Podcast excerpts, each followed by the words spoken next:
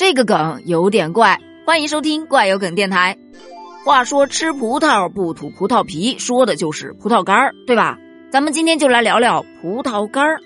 其实吃葡萄干儿到底需不需要用水清洗这个问题，大家争议都是很多的。这不，今天呢又有一个女子拍了一段洗葡萄干儿的视频，结果给登上热搜了。你说奇怪不奇怪？这说的是在广东有一位女子把自己的葡萄干洗了好几遍。结果发现水依然非常的浑浊，并且底部有非常多的泥沙。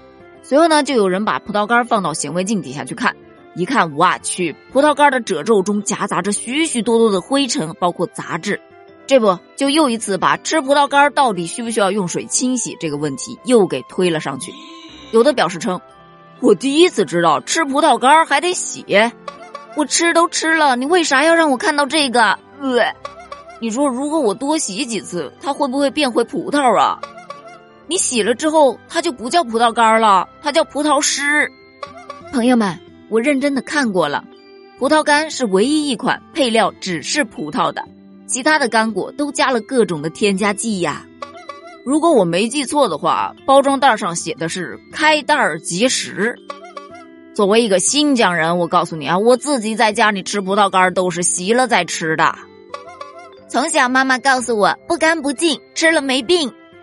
没事儿，你可以先洗，洗完了之后再把它晾干。晾的时候你会发现上面又沾了灰尘，然后再洗，然后再晾。哇，真好玩！既然洗了之后会发现水变得很脏，那不洗不就不会发现了吗？所以我想知道，我我我到底吃了多少灰呀？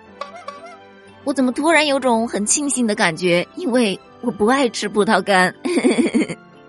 所以在此温馨提示一下大家：如果你买的是散装的葡萄干，建议啊洗洗再吃吧；如果你买的是袋装的，而袋子上写着“开袋即食”的话，那就吃吧，别费那个劲了。关于这件事儿，你怎么看？评论区留言哦，拜拜。